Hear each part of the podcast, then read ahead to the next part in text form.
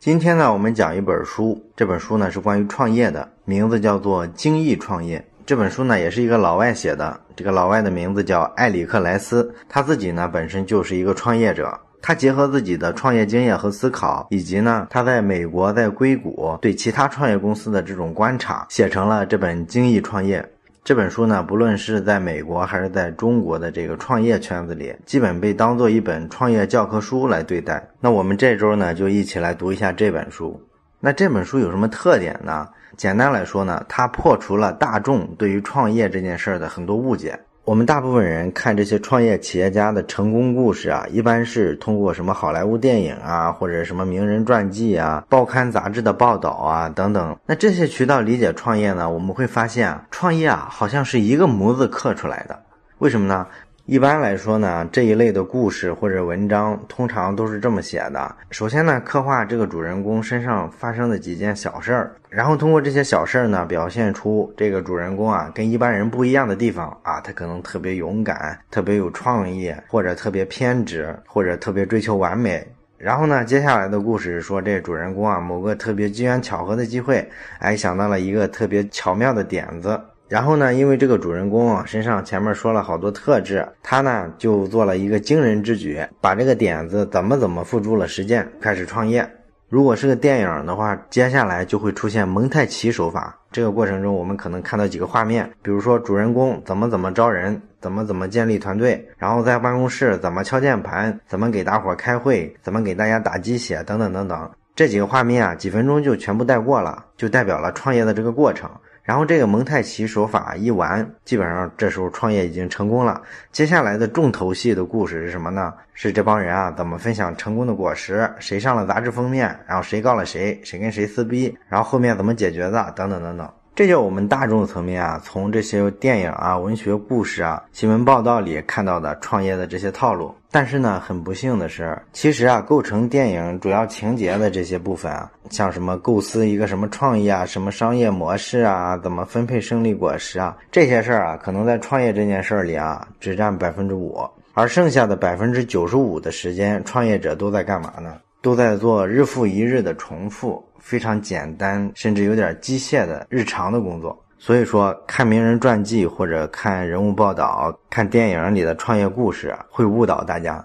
也就是说呢，创业确实需要一个好点子。然而呢，真正创业成功的人啊，主要是在你看不到的那百分之九十五的时间里，付出了艰辛的努力。这些比较常规化的、比较枯燥的事情啊，因为它没有戏剧性，所以呢，文学作品、电影啊都不愿意去讲述。而我们今天要讲的这本《精益创业》呢，它讲的就是百分之九十五的时间里，创业者都在干嘛。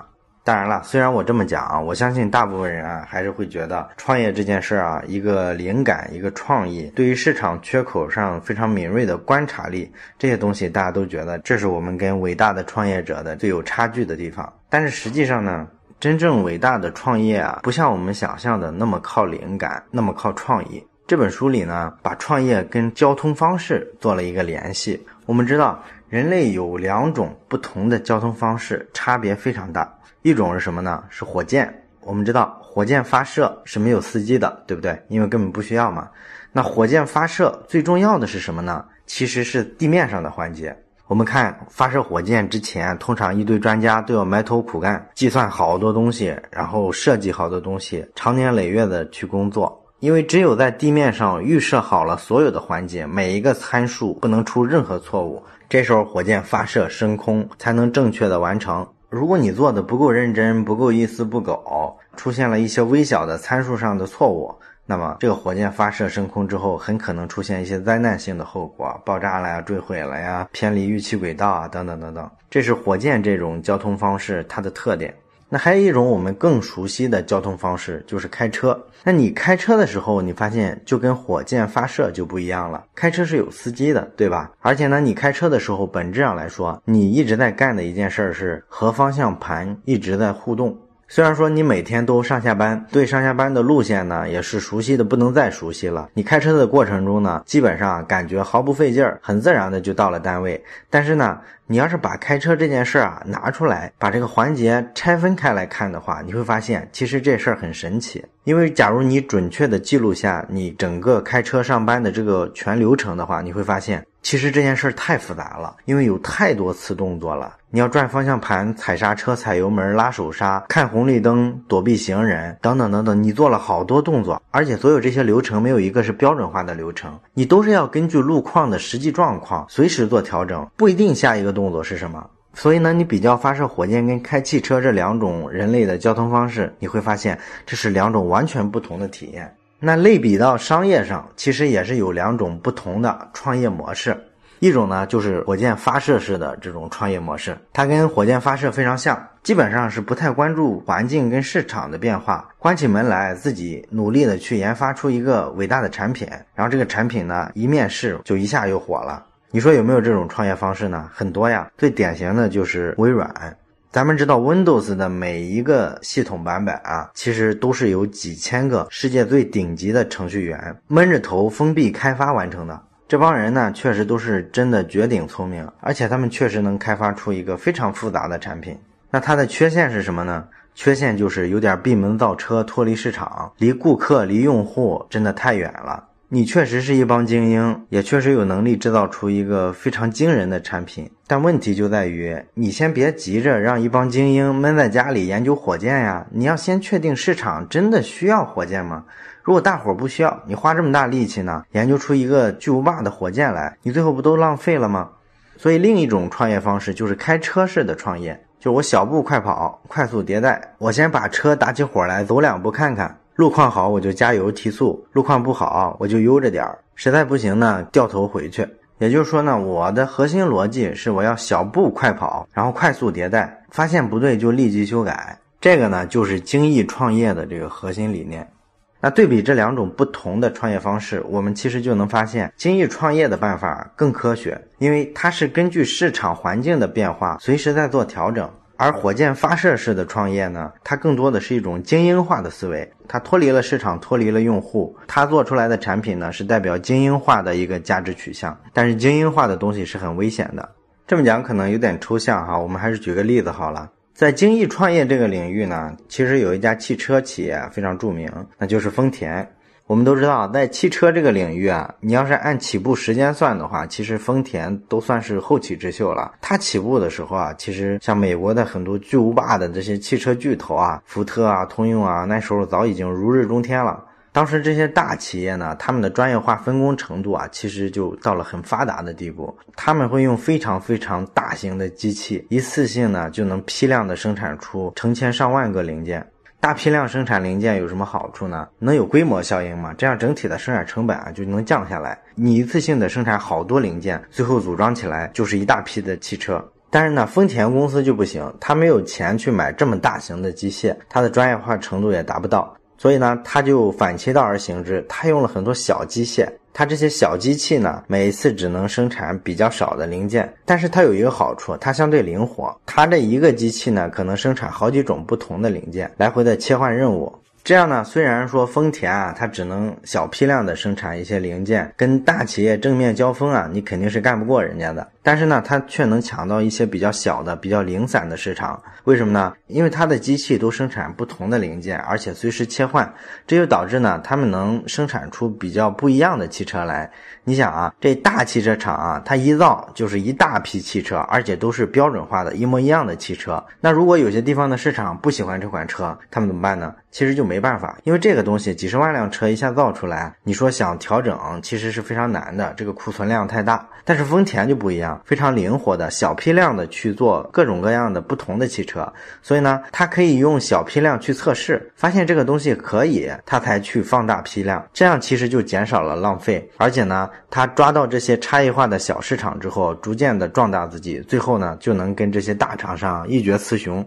那时间长了呢，因为它成本更低啊，调整更快啊，所以渐渐的就把这些更大的汽车厂商给淘汰了。我们在重新定义公司那本书里也讲过，二零零八年的时候，丰田取代了通用，然后成为了全球最大的汽车制造商。这就是一个用精益创业打败火箭发射式创业的一个典型的例子。也就是说呢，用小步快跑、快速迭代、及时调整的这种方式，取代一个做长线计划、大批量、大规模的这种思路，是现在创业圈里最流行的一种东西。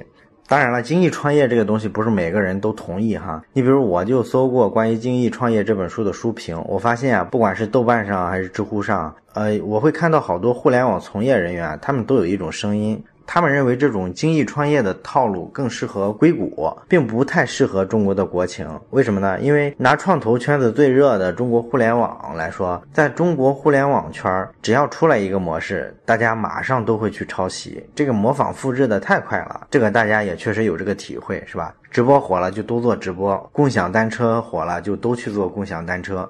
所以呢，你要是像精益创业这样，每走一小步都谨慎的验证，这样你的节奏一定是慢吞吞的，你会浪费很多机会，被比你晚的人超越掉。所以呢，很多人就说精益创业啊是一个过时的思想。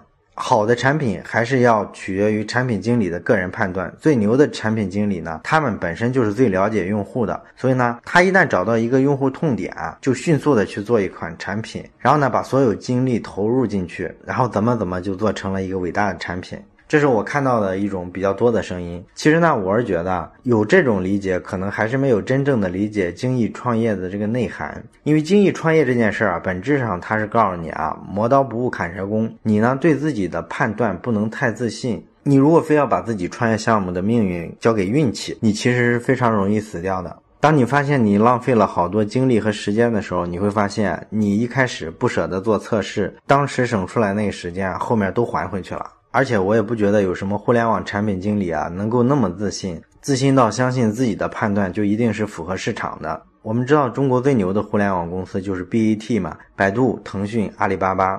那这三家公司啊各有所长，百度生产技术牛人，阿里呢出运营高手，而腾讯呢生产产品经理。也就是说，腾讯系对产品的这个需求把握是最好的。那你知道腾讯的产品经理做产品的时候，每提出十个他们认为可能成立的需求，然后扔给用户做测试的时候，有多少是伪需求呢？是百分之七十。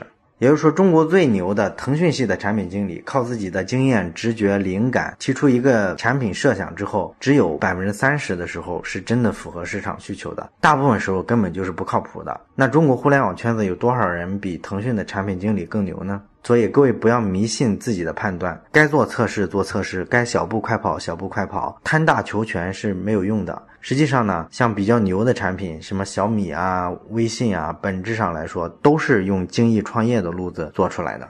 而且呢，作者艾里克莱斯在书里面还特别强调了，他说精益创业这个东西啊，并不是说只针对于那种自己拉个队伍出来单干的创业者。其实，在大公司里面啊，负责一个新产品啊，或者说在传统行业里面遇到需要创新的时候，你呢都算一个宽泛意义上的创业者。这时候呢，你用精益创业的这种小步快跑、快速试错的这种思路，就一定是有帮助的。